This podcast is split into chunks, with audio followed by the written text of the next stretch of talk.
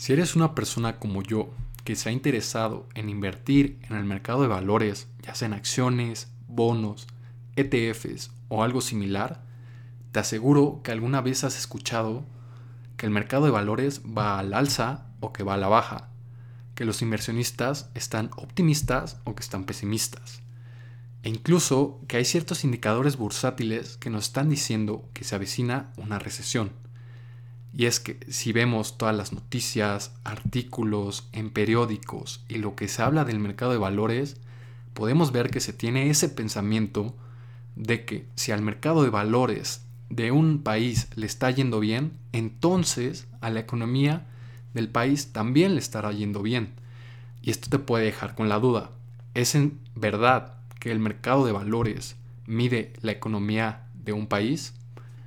Hola, ¿qué tal? Me llamo Gerardo y hoy te voy a platicar un poco acerca del mercado de valores, qué es, cómo se conformó y el por qué. Para comenzar a entenderlo, pongamos de ejemplo una situación ficticia. Sofía está iniciando su negocio. Es una cafetería. Y va a vender exclusivamente café americano al público. Este puede estar en donde tú quieras. Puede ser a dos calles de tu casa, en una plaza comercial o en el sitio más de moda que tú quieras y que te imagines en tu ciudad. Entonces, después de dos meses de operaciones, Sofía se da cuenta que le está yendo muy bien, pero muy bien, como la marca que se dice que no vende que no vende café, sino vende la experiencia, ¿no? Si no sabes cuál es, puedes ir con tu mercadólogo de confianza y averiguar cuál es.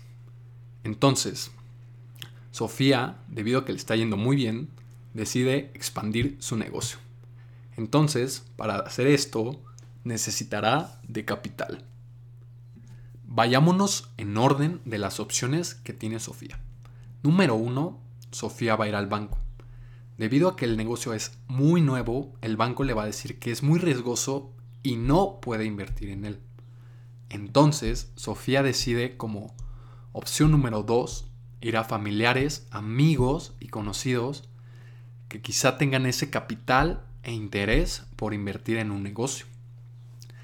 Pero aunque todos se llevan excelente con Sofía, por alguna razón ninguno de ellos decidió invertir en su negocio.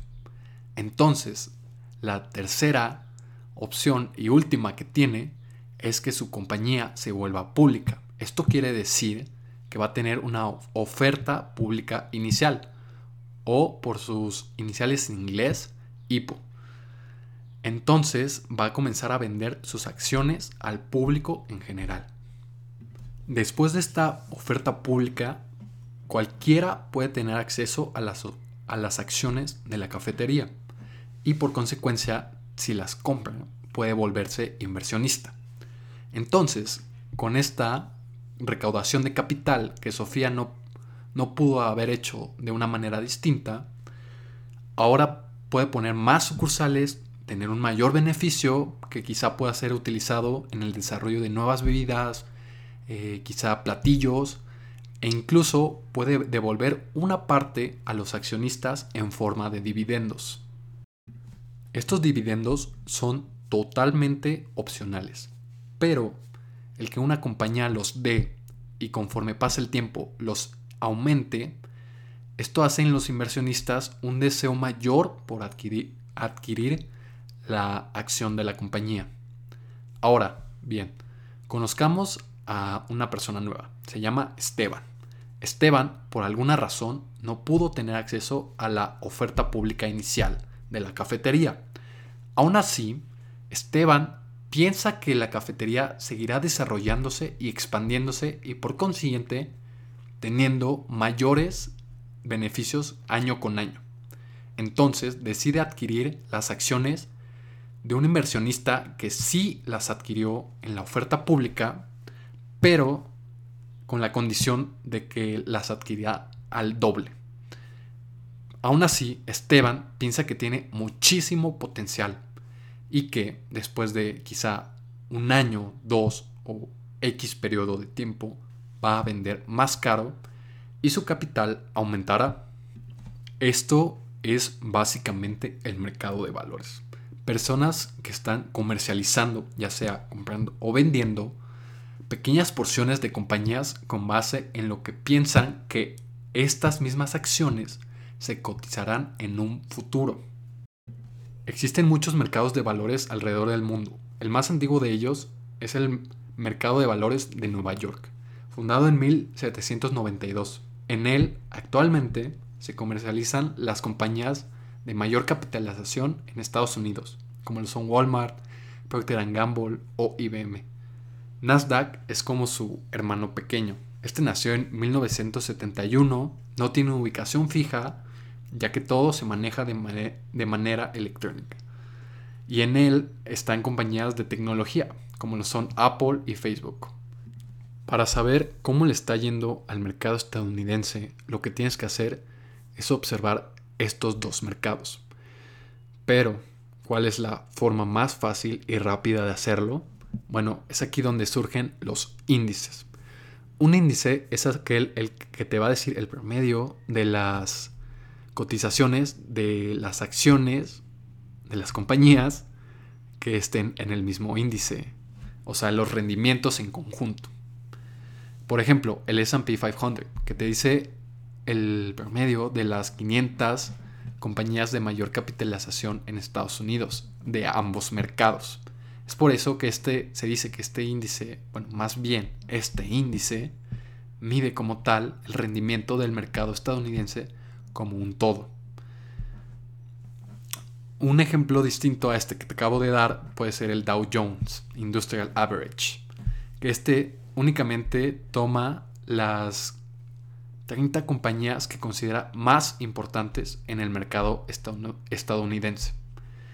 Estos son algunos de los ejemplos de índices en, los, en el mercado americano. En México existe el IPC, pero este únicamente tiene consigo las 35 compañías de mayor capitalización y liquidez en el país.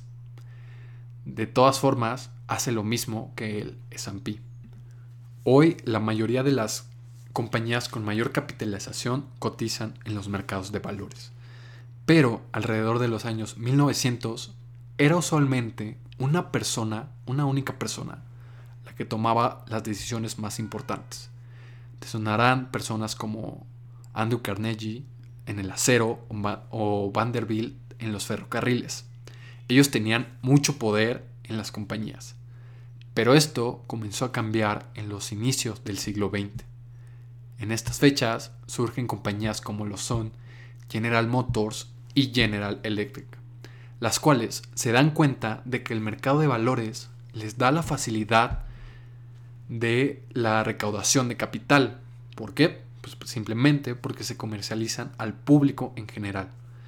Y esto les hace, les, les facilita esto y hacen que crezcan de manera más rápida y su expansión sea obviamente más ágil.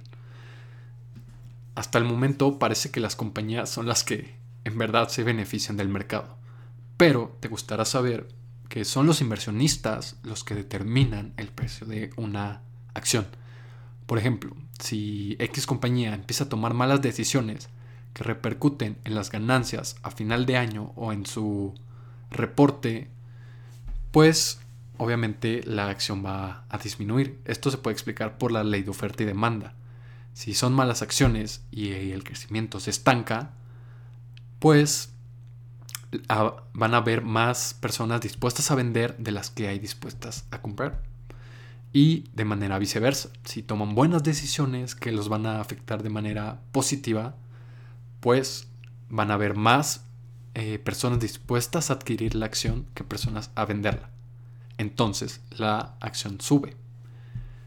Conociendo todo esto, permíteme explicarte por qué el mercado tiene la intención ser una fuerza para el bien. Y bueno, eh, para empezar, ya vimos que incentiva a las compañías a tomar mejores decisiones. Ahora, a la mitad del siglo XX, la corporación americana, que era pública, esto quiere decir que cotizaba en un mercado, eh, se establece como una de las organizaciones más efectivas, poderosas y con las que vienen los mayores beneficios. Entonces, debido a esto, después de la Segunda Guerra Mundial, la corporación americana ayuda a generar prosperidad en Estados Unidos. Además, el mercado es visto como un vehículo que genere oportunidades de inversión, esto es, ganar dinero, eh, no solo para aquellas personas adineradas, sino que para el público en general. Y bueno, también fue vista como la como una organización con el fin de servir, no solamente a los accionistas, sino que a los proveedores, empleados y a la sociedad en general. Y como último punto, la corporación americana ayudó a la generación de la clase media en Estados Unidos. Y bueno, para cerrar este podcast y con lo que me gustaría que te quedaras, es que quien sabe jugar al mercado de valores, jugar entre comillas, puede generar inmensas fortunas. Es casi un hecho, y seguramente lo más probable es que te suene el nombre de Warren Buffett. Pero como él, han habido otras personas como lo son John C. Bogle o Burton G. Malkiel. Eh, excelentes autores los dos, eh, pero más importante que esto es que han generado rendimientos inmensos a lo largo del tiempo. Que como ellos, tú puedes hacer lo mismo. Con este vehículo que está a la disposición de todos, el cual es el mercado. Muchas gracias por haber escuchado este episodio. Me puedes contactar en mi Insta eh, arroba gerardo.lara, L-A-R-A, guion bajo. Por si te quedó alguna duda, eh, que me comentes qué tal te pareció y de qué te gustaría que te hablara. Por último, te invito a compartir este podcast con alguien que pienses que le puede interesar o servir. Nos vemos, que tengas excelente día, tarde, noche o a la hora que me escuches.